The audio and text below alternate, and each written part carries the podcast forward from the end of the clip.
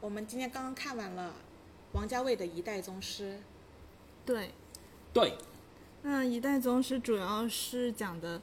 嗯，一代的武术界的大师们从抗战前到抗战后的一系列的跟跟时代变迁有关的一系列的转变，以及嗯、他们在其中的一些嗯坚持和追求，然后嗯、其实他们是希望把武术中国的武术可以推向不不只是南北的共荣，然后也可以推向世界这样子的一个故事。然后这中间有非常多的关于他们的嗯风骨是如何去坚持，然后他们念念不忘必有回响的嗯一些事情。从《一代宗师》开始，我们就从乌迪艾伦系列过渡到了王家卫系列。其实以王家卫的《一代宗师》开篇，也是一件特别好的事情。可是，嗯但是我们无敌艾伦系列还是会继续更新的嘛，对不嗯对？，对，好，谢谢你的补充。不是啊，你就你应该是新开一个王家卫系哦对列吧？呃，从那个王家卫《一代宗师》开始，我们也意味着我们不只做乌迪艾伦系列了，也做王家卫的系列了。嗯那我觉得特别好的是，呃，从王家卫《一代宗师》开始，就意味着我们接下来可能会做电影界的各大宗师，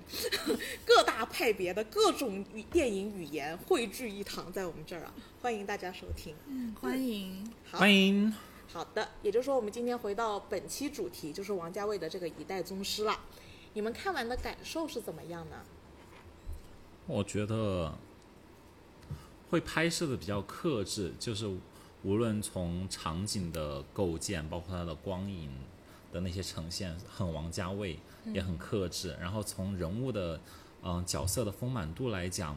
他人物的补充的非常丰满，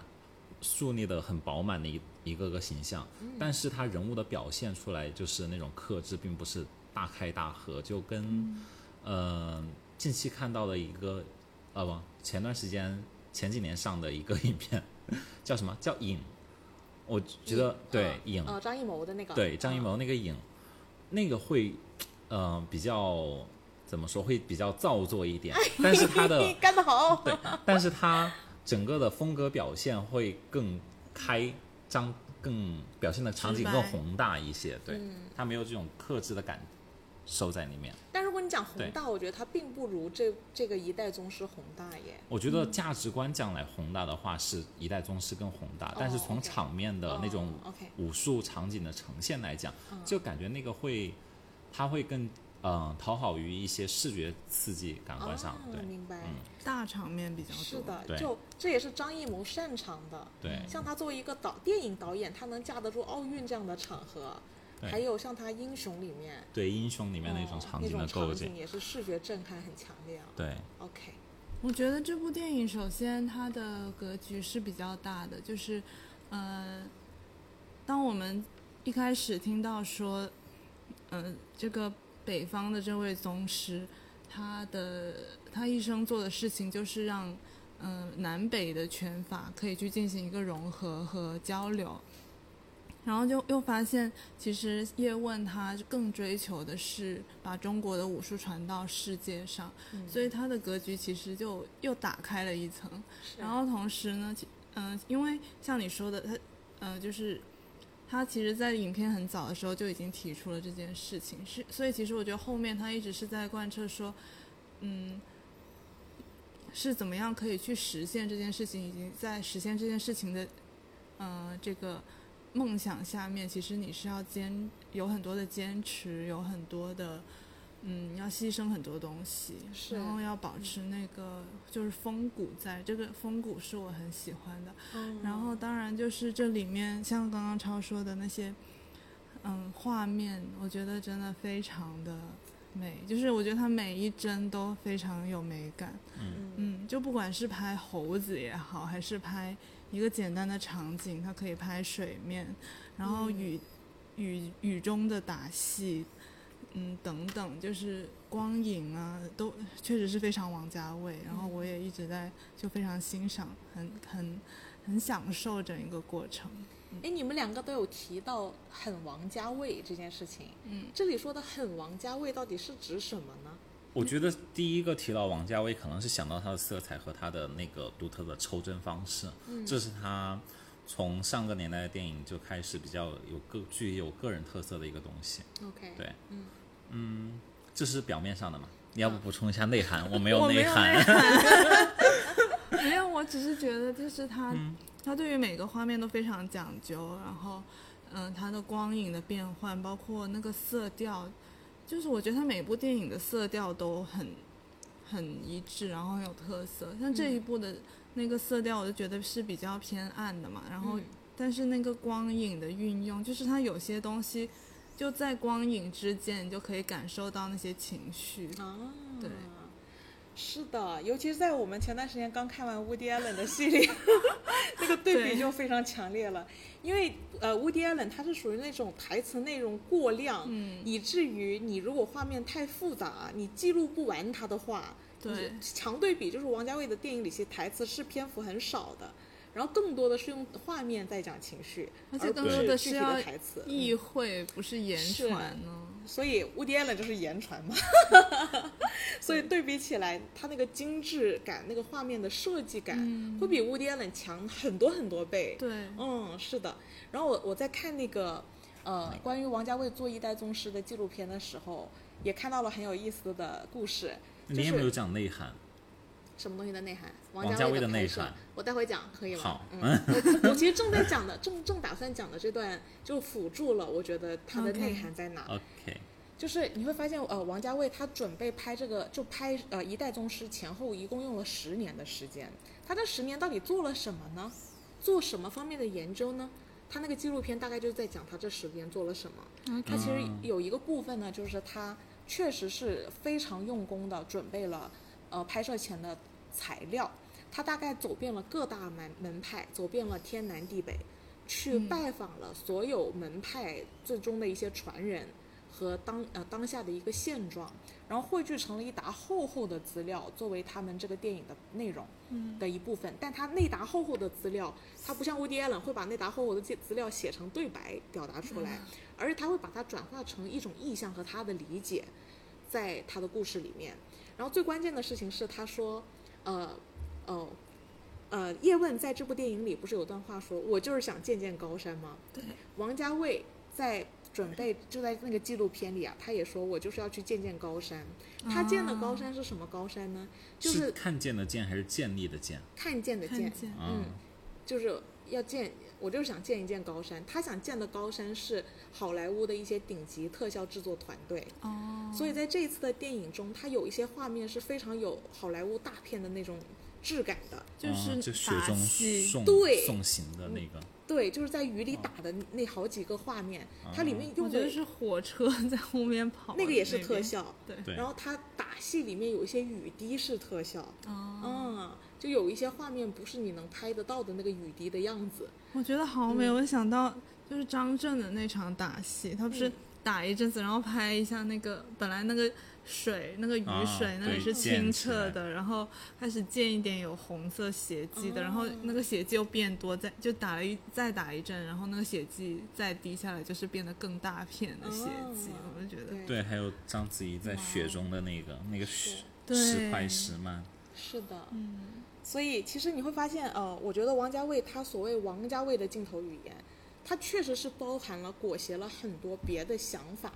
所以它的设计层面是很丰满的。对，因为你会发现雨中那场打戏，到底哪些部分是要用到特效雨滴，哪些部分是真正在下雨，它这里面是有很多穿插和研究技法，甚至东西在里面的。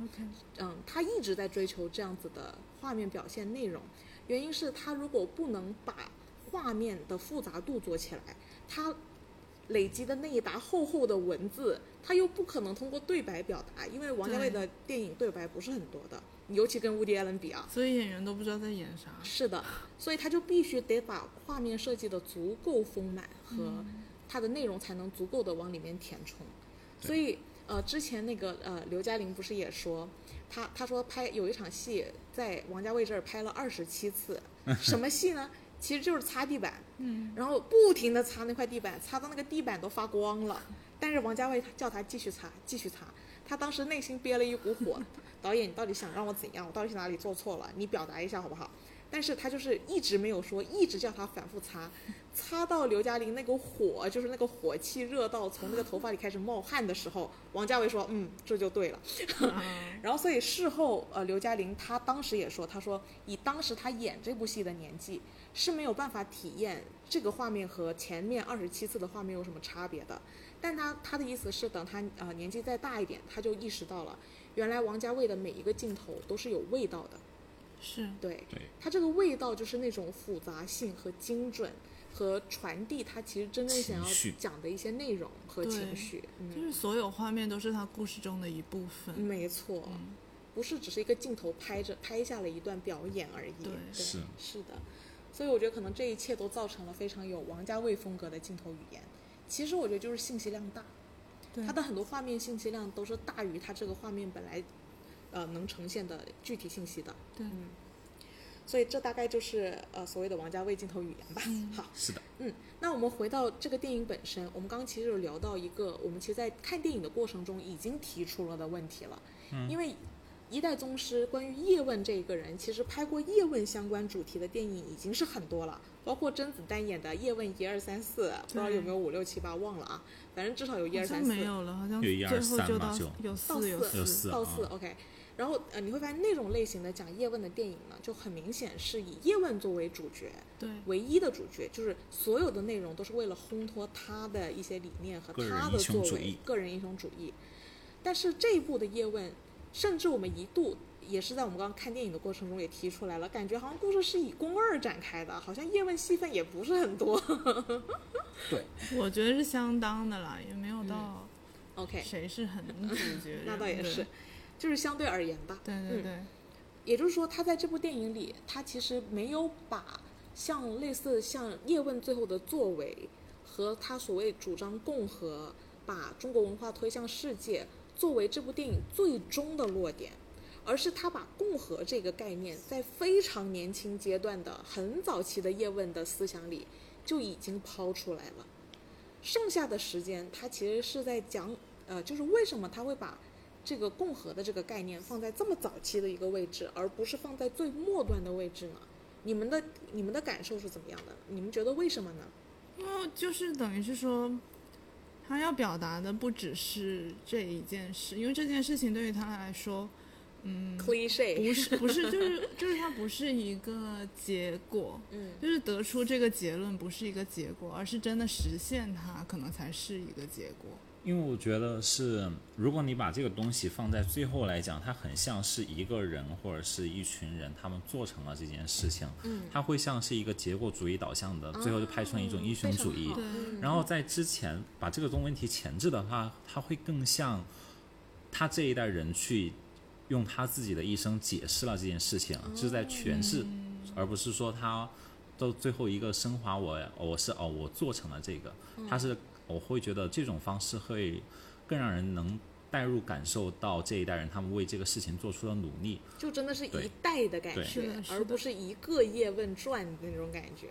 确实是，我觉得他其实在这个过程中就把整个一代宗师的精神把它外化了，嗯，成为了一个宏观的象征，而不是非常针对于叶问这个人的个人的丰功伟绩这样。对，嗯，然后我觉得最有意思的事情是，他在这么早的位置抛出了共和和让中国文化走走向更广阔的舞台的这个概念之后，然后叶问的那个人生马上遭遇了非常沉痛的系列打击。对，嗯，然后他，我觉得他整个故事更像是在讲，呃，有这个想法是你格局大不错，但是你格局大了，不代表你接下来就能顺风顺水。对，你怎么样去做这件事情，在做这个过程中能遇到多少难关，遇到多少难关，你能怎么对，你能怎么对应那些难关，怎么样做出怎么样的调整，做怎么样的隐忍，怎么样的坚持，你才真正能把这个其实是很难走下去的一个概念坚持下去。是的，我觉得这个确实就是一代宗师，其实最终会给人感动最大的一个地方。嗯很少国内很少电影真的在弘扬，呃，坚持的可贵，而是更多的在弘扬，比如说中国文化很伟大，大概就停留在了这个层面。然后殊不知，你要坚持一个这样的文化的难度，其实是非常要要过五关斩六将，一步一擂台。因为当时在他接任了那个宫二爸爸的班之后，然后他身边的那些老人家们就跟他说：“你接下来就是一步一擂台了。”然后在这个故事的发展进程中，我们几乎可以看到他要面对的每一个擂台是怎么样的擂台。是，嗯，比如方，比方说他第一个遇到擂台其实就是宫二嘛，对，但其实宫二不是那个诚心给他下不了台的那个擂台，他是个好擂台，是，他是有颇有一点知己彼此切磋切磋，嗯，就是有点酒逢知己千杯少的那种切磋，嗯是的，所以这个擂台是个很良性的擂台，嗯，然后再往下走，遇到的更大的擂台可能就是时代的动荡了。其实我觉得嗯。可能最开始他们讲的这个擂台也不仅，也不是完全是时代这个擂台，嗯，因为从刚开始的那个三六连那个场景来讲的话，他并没有说到一个很严重的程度嘛，因为当时清华就是从这一部分开始，他们只是局限于北部嘛，从北方那边登陆嘛开始，呃，还没有发展到南方这边这么严重来，所以那个时候可能讲的更多的还是说你这个人。他并没有是在当地或者是他们这个圈子里有足够的一个威望，对一个公信力嘛，或者威望这种，而是需要他去不断的在自己的这个一叫什么，从他个人建立出足够的一个信任度来，需要一个一步一步的过程，就是会期间会有不人不停的有人来挑战他，嗯，在这个挑战的过程中建立出他自己的一个呃叫什么？是的，我理理解你的擂台是内忧外患的，对，对吧？它同时有内在的擂台，也有外在的擂台，有内部的擂台擂台，也有外部的擂台，嗯，可能也有心里面的擂台，也有跟外面的交互的一个擂台。它确实是有，它这个擂台就是真的是重重困难。对，就是很多方面，对，是，嗯。是的，而且我觉得它的每一个擂台都是非常值得呃思考的。它它的每个擂台的类型和类别是很有差别的。就就比方说，我觉得它一开始的擂台会是比较明确的擂台，就真的是打一架的那种，呃，北南北方的人过来，具体的打一架的这种。对，然后接下来的擂台呢，可能就是生活上的那个举步维艰的擂台，是，就那种苟且，诗和远方已经再见了。就是完全是从天堂跌到谷底的那是种，是，然后再往后走，它的擂台呢，就是那种呃，只身走他乡，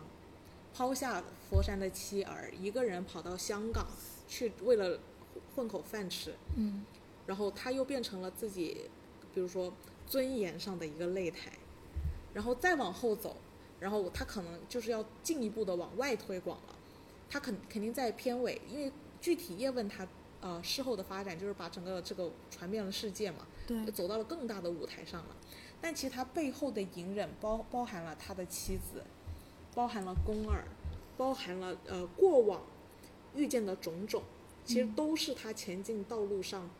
呃阴影里的那些李子们，是的，对那些 李子们，都都裹挟在了他的过去。但他也说了，从此我只有眼前路了，没有身后身了。对，对，没有身后事了，我只有眼，我只能前进。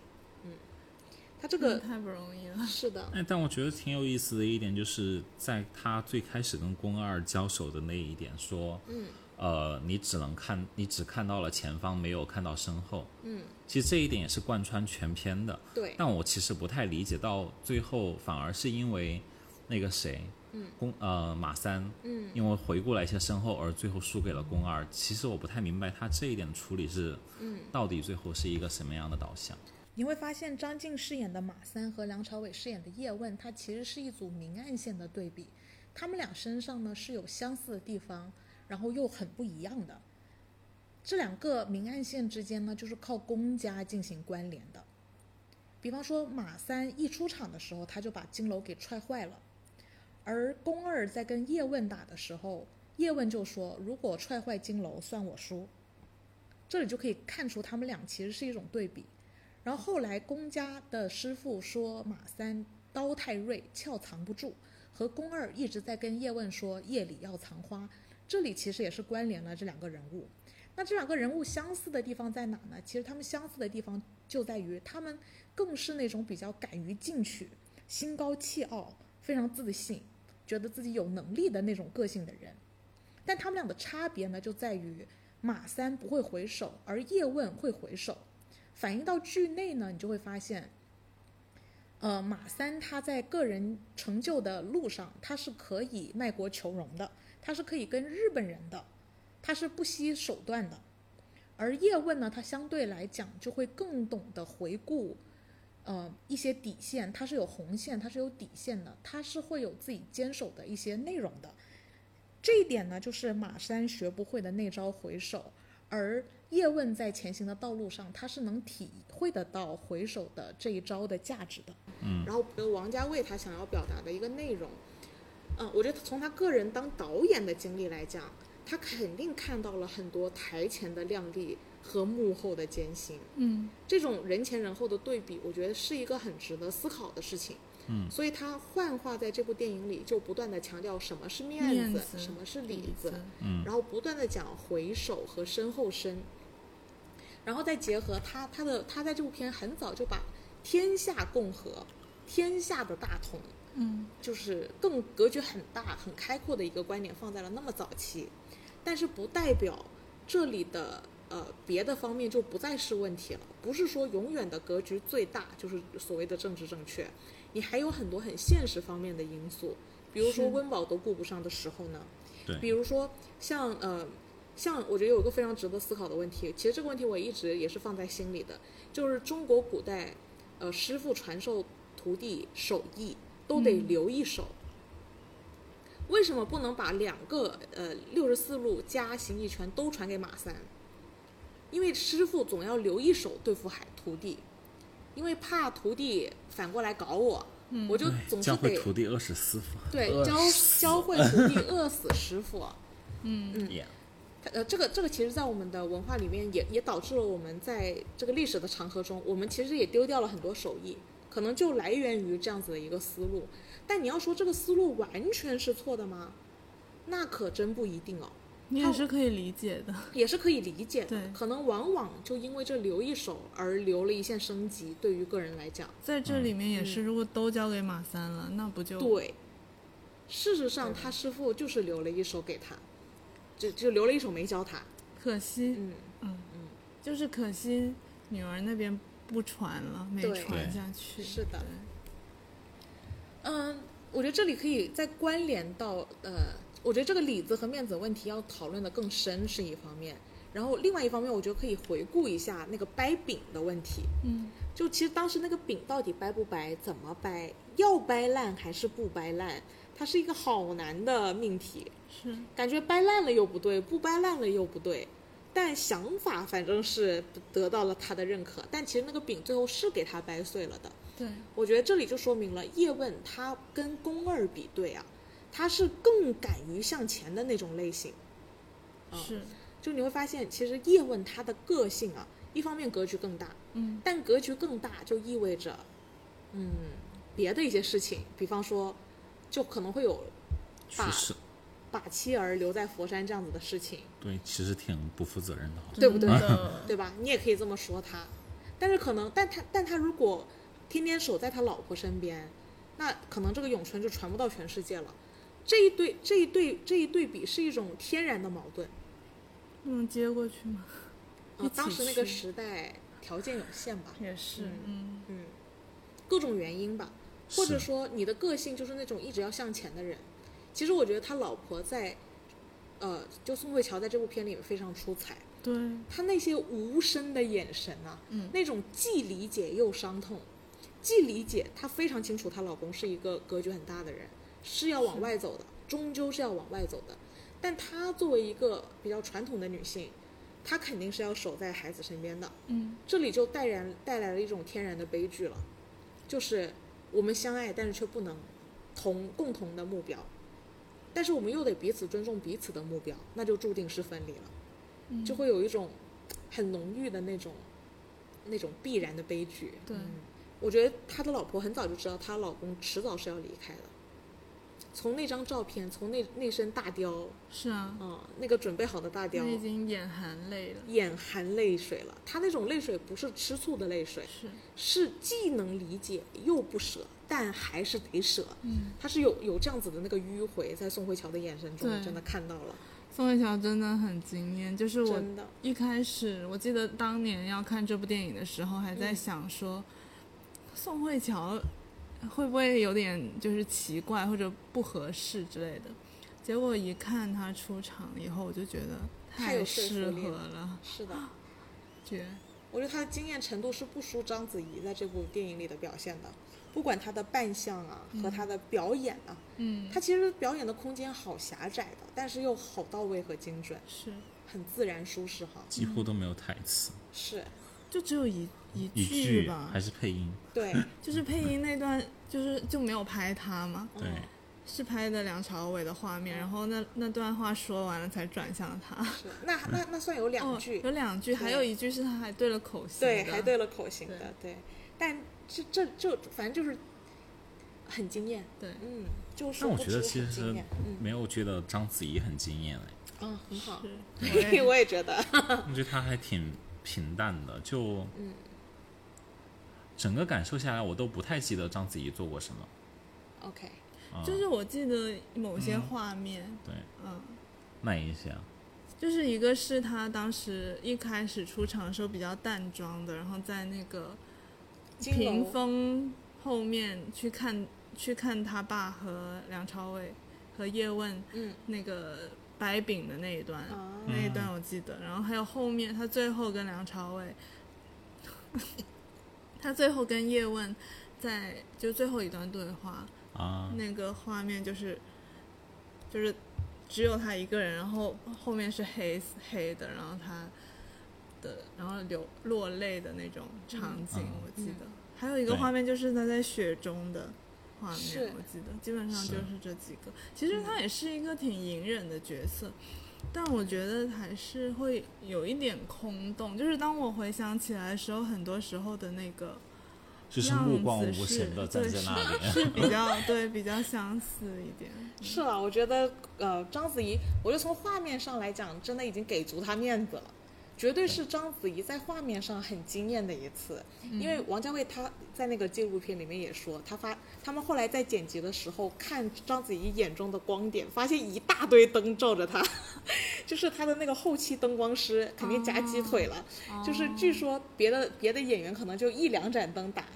他们在章子怡眼中找到了 N 多光点，就是说那个摄影师为了把章子怡拍章子怡拍得很美，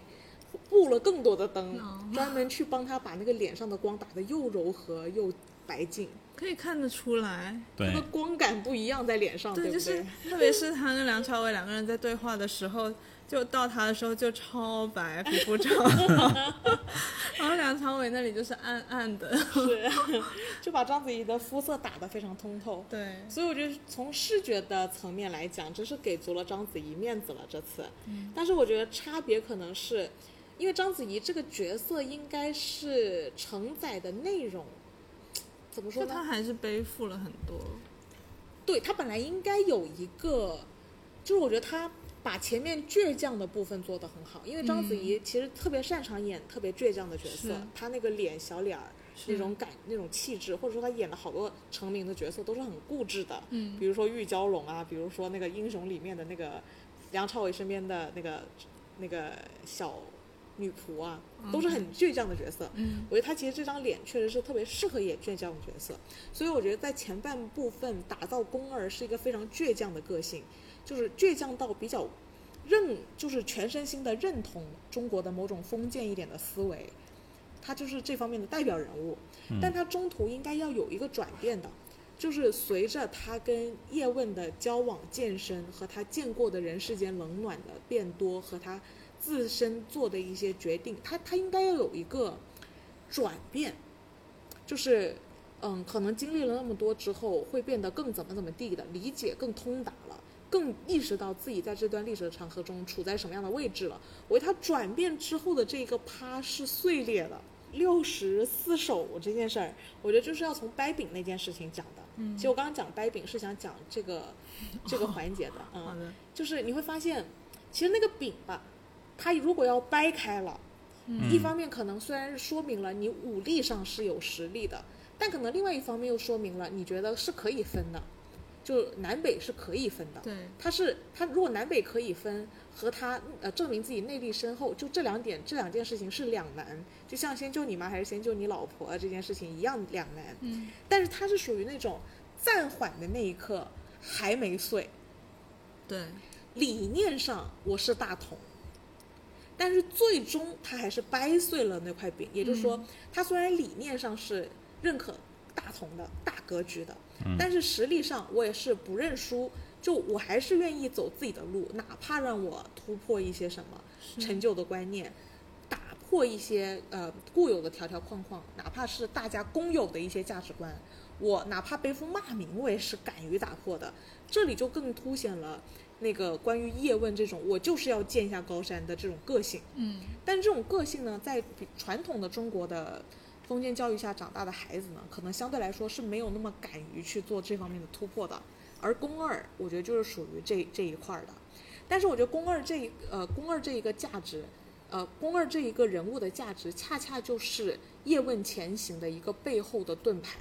就是一呃我我们来讨论一下这部片里面出现的里子和面子的关系。你会发现赵本山在里面演一个奇怪的角色，他整部片都不知道他干了什么，但我们大概可以知道，他应该就是公家背后的里子。他为公家可能承担了很多看呃人们看不见的东西，然后这部片也完全没有展示那些是什么，因为就是看不见的东西。但很明显，他是承载了很多以宫二老老人家，呃，宫二他爸对他尊敬的态度，你就可见他肯定就是还是很有手腕的，能帮宫二他们家解决很多难题的。嗯，就是流的血都是他收着的，他就是属于那种负责隐忍和承载骂名的，这样才能让面子子嗯能有好名声。嗯，然后所以我们虽然不知道赵本山干了什么，但我们大概知道宫二他们这一宫宫家一辈子不常败绩这件事情，嗯、赵本山那个角色应该是做了不少功夫的背后，嗯，因为你总有一点马三事件嘛，就连马三事件出来了之后，宫二还宫宫家还没有尝过败绩，哎，这里有一个什么转换，就还蛮妙的，就意思是总有人帮他藏着那些东西，嗯。那其实当呃叶问他打算打破一些东西，哪怕承受一些骂名，也要在前进的道路上更进一步的时候，那你会发现叶问他的操作中也会有一些不光彩的部分，比方说呃抛家弃子啊，比方说输过给女人啊，就类似这样子的骂名吧。呃，我觉得在推进这个文化的进程的最大的问题就是，结合我们刚才说的，呃，师傅教徒弟要留一手，你这个尺度其实是很难拿捏的。我觉得他把把这个事情放进，就如果说把这个我要把文化推向全世界作为叶问他的一个主线索，那他每一步一擂台，其实都是他在把这个中国文化推向全世界的过程中遇到的阻碍的话，我觉得是可以把它外化成类似于，如果我想把，呃，我想把这个文化全推向全世界，我说能推就能推吗？我一想推，我们整个国家都没了的时候，我能推吗？我饭都吃不上的时候，我能推吗？嗯我如果打输给谁了，我可能名声就不在了，那我还能推吗？就其实他这里有一系列这这一方面的问题。是，然后，如果我想把这个我我想把中国人的东西传给一个外国人，那中国人是不是会觉得你这不厚道呀？你怎么能把我们自家自传的东西随手转给别人呢？你这还有没有道义？还有没有这个爱国精神？不拉不拉，就是那种 cliche，、大家都懂啊。呃，所以你会发现，其实，在传具体在把这个理念和梦想坚持下去的过程中，它会出现有很多很多非常矛盾、极端对立的一些呃对面的情况，就矛盾的情况。嗯，然后这些矛盾的情况具体要怎么消化呢？当然，在这部电影里表达的是很隐晦的，因为你会发现，你不管再怎么向前，如果你忘了本心，就比如说你忘了你代表的是个中国人，你逐渐逐渐在发展的过程中，把这件事情代表了你个人，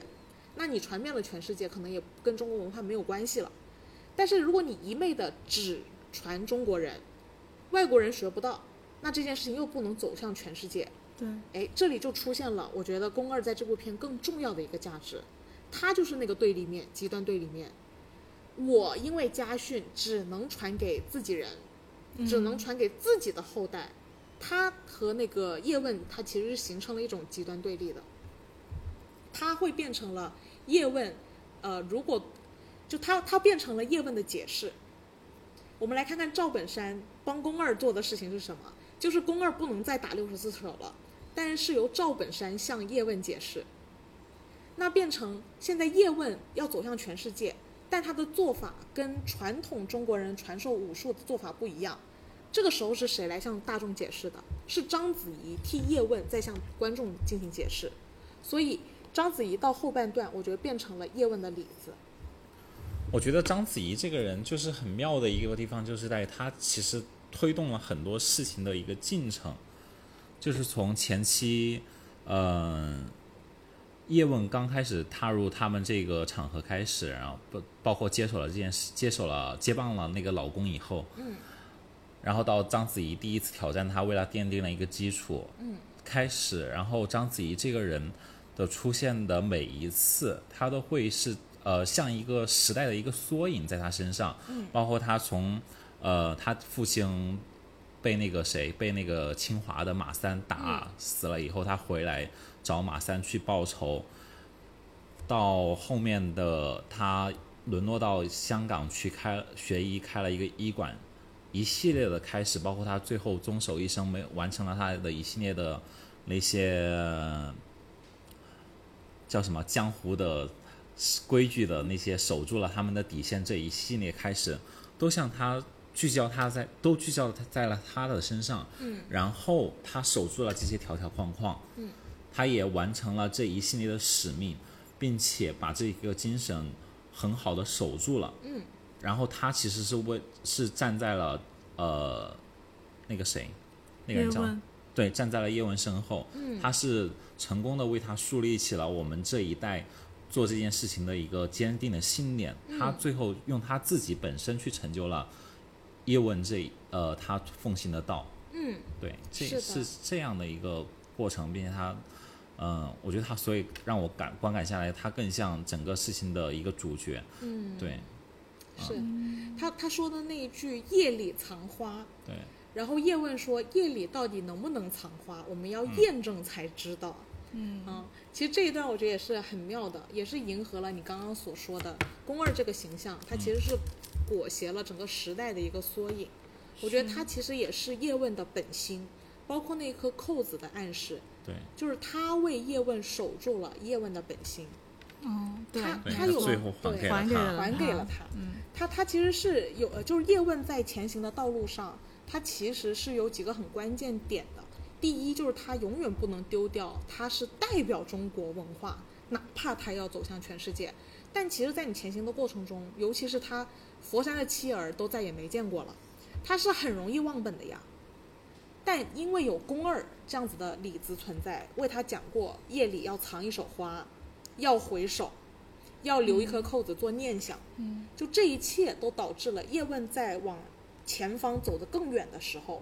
他也没有忘记身后的那些东西。嗯，对，所以我觉得这里也是一层面子和里子的意思。嗯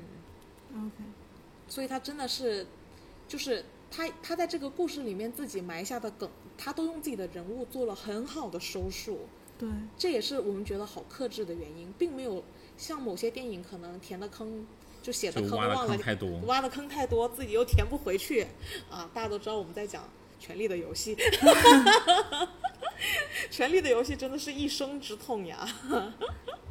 好吧，嗯，那我们是不是应该讲一下张震的角色？哦，对对对，还有一线天。嗯其实刚刚超超在看的过程中，他就有表达，比起宫二这个角色，他更欣赏一线天。嗯，对，为什么呢？其实我觉得剧中的人都还挺可怜的，就是剧中的女人啊，就无论是那个叶问的妻子还是宫二，OK，他们都遵守他他们那个世代所给他们的束缚和枷锁，他们嗯，啊、一直生活在那个圈子里，嗯，但是他们并没有很能去自我的突破，对他没有突破自己的那那道坎儿，但是也是正因为这个，所以他们守住了最后的底线嘛。哎，是对的，其实是一个相辅相成过程，但是我从个人角度来讲，挺觉得挺可惜的。对就是传译这件事。就不能反过来吗？就是无论是不传艺，还是说作为一个家庭来讲，都是挺呃不是那么圆满的一个事情。OK，但是张震不一样，张震他他会这个人风格比较强，比如他在第一次出现在火车上的时候，他就是因呃不不知道因为什么事情而杀了那些日本人嘛，手上很多血，就尽管是很冲动的做这件事情，他有自己信奉他自己的道，嗯，对，他会为他的道去做他想做的事情，包括后来到了香港以后，然后他也是一样一个人打了那么多个，最后成立了自己的一个舞台武术班子，而且还拒绝了国民党嘛，相当于，对，然后最后他也是小沈阳那一段加进来也是莫名其妙，最后收收了小沈阳为徒弟，也是他在那一段收的时候也说，他说我是不会收你这样的人的，对，然后就收了，对，收了之后就收了，就是从一些传统的江湖来讲，他不应该去做这件事情，但是他觉得。啊，好像也没太大关系，就收了。他有他自己信奉的东西，他会坚持，但他同时也不会被被那些束缚。我觉得这个是很棒的一点，会让我觉得张震这个角色还挺妙的。尤其是是他跟章子怡强对比了，对，尤其是他，他很像就是衔接了章子怡、张震不，章子怡和那个叶问叶问那，一代的一个传承，一个衔接下去。是的，确实是，嗯。对，其实一开始看会有点意外，说，嗯、一线天跟叶问完全没有交集，因为本来会以为他们到后面要至，少。也要有有点交集吧，哦。对，但结果真的就没有。嗯嗯。我觉得是这样的，就是这里的一代宗师其实同时是指，呃，叶问、一线天和章子怡。对，嗯其实其实他们没有交集的话，就更让我觉得说，有一种遍地开花的感觉，哎百花齐放的感觉，就是是的，在小小的一个香港，在不同的角落也都有高手是的，在那里坐镇，对吧？是的，对，就是要大家都努力，然后量变产生质质质变。就有一种江湖的感觉。是，嗯没错，确实是。对，他如果这部片叫一个宗师，那就讲《叶问传》；但他是讲一代宗师的话，其实远远不是只是指梁朝伟演的这个叶问单一的一个人，对，而是他同时讲了宫二、宫二他爸，嗯，甚至赵本山和、呃、小沈阳。张震。小沈阳可能真的没真的不算，对，其实小沈阳那个角色，他大概率是赵本山的后代，在这个故事里一一口一嘴东北口音。然后当时他们因为呃那个日本人的入侵，整个北边都要往南迁，嗯，然后可能一代宗师们最后奇迹般的聚集在了香港这一个非常特殊的地段，对，然后集中在香港这一个特殊的地段，百花齐放。那小沈阳他们本来依附的是公家嘛，公家在章子怡之后就彻底没落了。嗯，那章子呃那个呃小沈阳就终于无处投放了，就只好回头，有可能。对对对，找到像像这种还在坚持坚持前行的人，然后在他身边做新的庇佑。嗯，对，所以我我觉得那个一代宗师的蓝图啊，也非常表非常强烈的表达了王家卫他对于比如说中国文化，甚至电影或者一些文化产业，或者说很多产业的一个生态发展的一个期许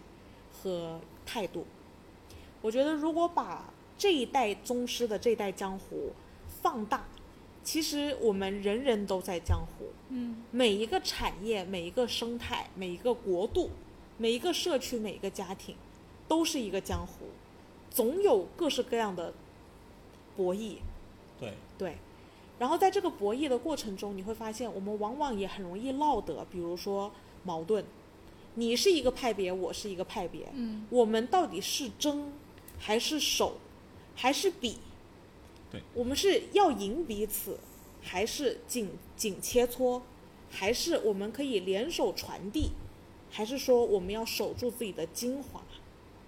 留好自己的一手？他这部片里面这几个宗师之间的那些矛盾和思想交流和博弈和进程，包括呃不同的年纪，他的想想想法是可能转变的，对，包括整个追求这件事情的过程中的呃成长体验，就是包括马三他说我当时没明白，我现在明白了。他包括这种成长性的东西，嗯，其实外化到外部的江湖就不是武林武术的江湖了，而是涉及到这个文化教育啊，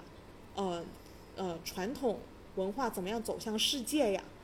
呃很多尤其是他们现在香港的电影的这个产业哦，我觉得都是江湖。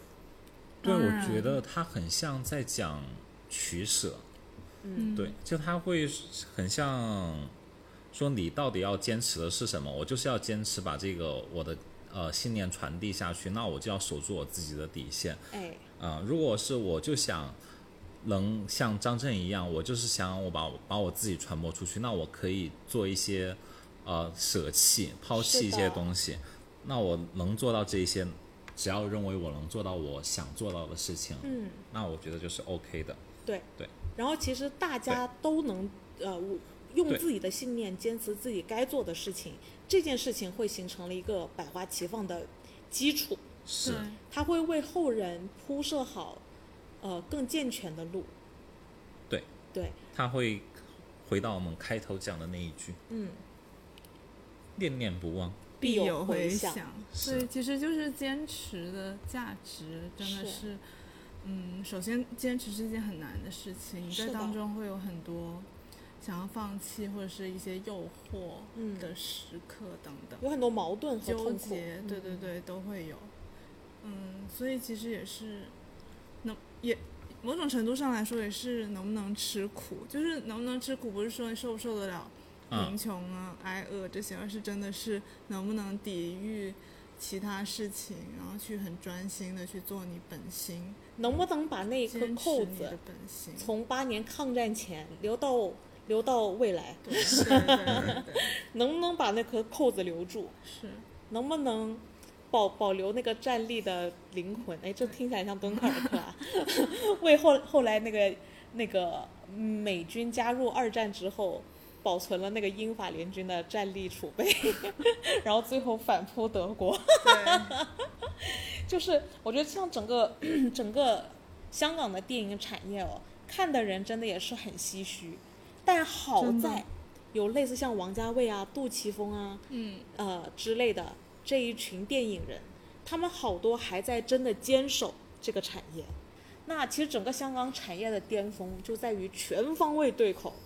天时地利人和，有顶级编剧、编曲，呃，电影人、导演、演员，演员、歌手，嗯，简直了。所以当年那个港星的那个时黄代，金时代，黄金时代是连好莱坞的昆汀，大家众所周知，昆汀是王家卫粉，然后他常常就是说当年的港片拍的有多好，他的《杀死比尔》就是呃按照港片的打戏拍法拍出来的《杀死比尔》的那一段，是，就是血腥的那一段。嗯，像那个呃西方的机制啊，他就已经磨合到和找到了一种方法，他们会有专门的机构去不断挖掘像昆汀这样的电影人，没有学历，但是深爱电影，不断的在为电影进行输出和努力，坚持了非常长的时间，但是他最后得到了他对应的机会，嗯，就天时地利人和，变成昆汀就一度变成了一个很传奇的导演。那其实我我一直觉得，呃，在王家卫走遍这呃走访这一代宗师的各个门派的末端啊，他其实是多少窥探到了这个文化在国内逐渐在凋零，或者说他看到的这种凋零，不只是武术界的凋零，也是现在港产片走向凋零。而且可能是各种传统文化走向凋零吧。对，对，就是我们在进与退，呃，怎么守，就策略的选择上，感觉没有找到一个特别恰当的位置。但我觉得其实这些年一直都在摸索中，然后我觉得好像这几年会看到一些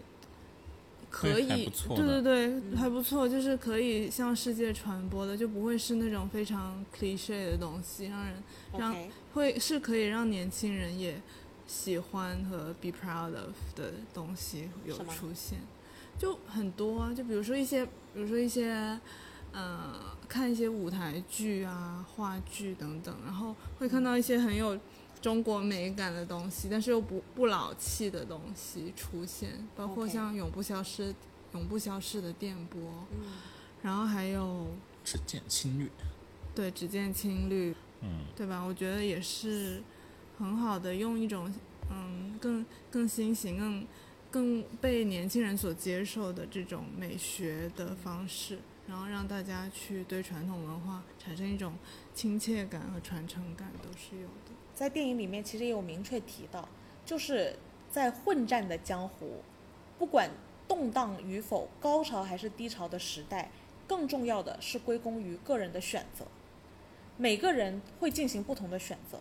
但每个人的选择没有绝对的对与错，嗯，它很多时候都是此呃就是彼此映衬的关系。对，那可能最后我们最终把叶问推成了面子，那背后的里子功劳也是很大的。对，哦，我还要补充一个，刚刚说那些还要说那个雄狮少年。哦 OK，对，因为之前去参加，因为我们之前团建去了佛山，然后也去学了一下咏春，哦，然后也去参观了那个舞狮做舞狮的那个狮头的工厂。嗯，就确实是这个东西，确实是在失传，因为师傅哦。都年纪比较老，然然后又没有那个工年轻人没有愿意去。年年轻人愿意，嗯。但其实它的工艺是很复杂的，嗯。然后也是非常有特点的。嗯是需要传承的，但是现在没有人来做这件事情，所以我后面看到这个《雄狮少年》的时候，还是蛮开心的，就觉得也许会让有人对可以让人有嗯兴趣，可以去做这些事情，可以去更传承一些。对，嗯，其实关于传承这个文化，我们到底传承的是什么呢？是技法，技法是其中之一啊，肯定。因为我我我总觉得技法，技法的传承，嗯，就是文化传承。如果他就是像舞龙舞狮啊，嗯，他如果没有了对应的场景，我学会了这个技法，我我也没有充分的推广余地啊，那就只能留一个念想，等到市场有有这个但其实也不是呀，我觉得很多时候需求是被创造出来的。对我嗯我就是这个意思，嗯嗯像包括像广东这边流行，不是开业就要去舞龙舞狮吗？是，对啊，嗯就是总会有一些这种很传统的非物质文化遗产，它在流失，但但总有人会认同它的价值。是是，哦，我其实其实我想表达的就是这个意思。其实我觉得留一个念想，它会是一个储备而已。嗯，但我觉得真正要做的事情，可不止留下这颗扣子，嗯，而是到底怎么样为他创造出这个具体打开这条路，没错，嗯打开这条路。我觉得这里是需要很多人一起来努力的。对，怎么样在香港这个狭小的地方开辟出一条街的武馆？这条武馆是怎么开设出来的？那他肯定是，呃，肯定是不止一两个人保留了这个念想就能做出来的事儿了。当然，对，他这里到底有多少东西是，呃，时代的需求，还有多少东西是人为意愿的推动？我觉得这点其实是很值得关注的。嗯，是王家卫曾经说过一段话，我觉得是关注解锁王代王家卫接下来所有系列的电影中的一个关键节点。嗯他说他出电影从来都不是讲两个人感情的，因为那一支烟的时间就能讲完。嗯他每次出电影，他考虑的是为什么我要在这个时间点拍出这部电影。嗯，然后拍出的这部电影讲的也不是当下的时间点而已。然后你就可以看见，其实王家卫他的那个野心和他真正想要表达的事情的意图在哪里。包括在一九七零年香港回归前后，他出了比如像《春光乍泄》这样的电影，讲的是回归对于回归的今后、回归今后、回归前后和今后的一些道路的思维上的探索。那关于他在现在这个时间点出一代宗师，我们从二零一三年，对，二零一三年这个时间点出一代宗师，他又想表达什么呢？二零一三年这个时间点已经是香港回回归很长时间了。对，那中国也崛起了，在这个时间点很明显，很多香港的港星资源都在内流内内陆了没错。也就是说，我们其实面临呃是一个全新的时代。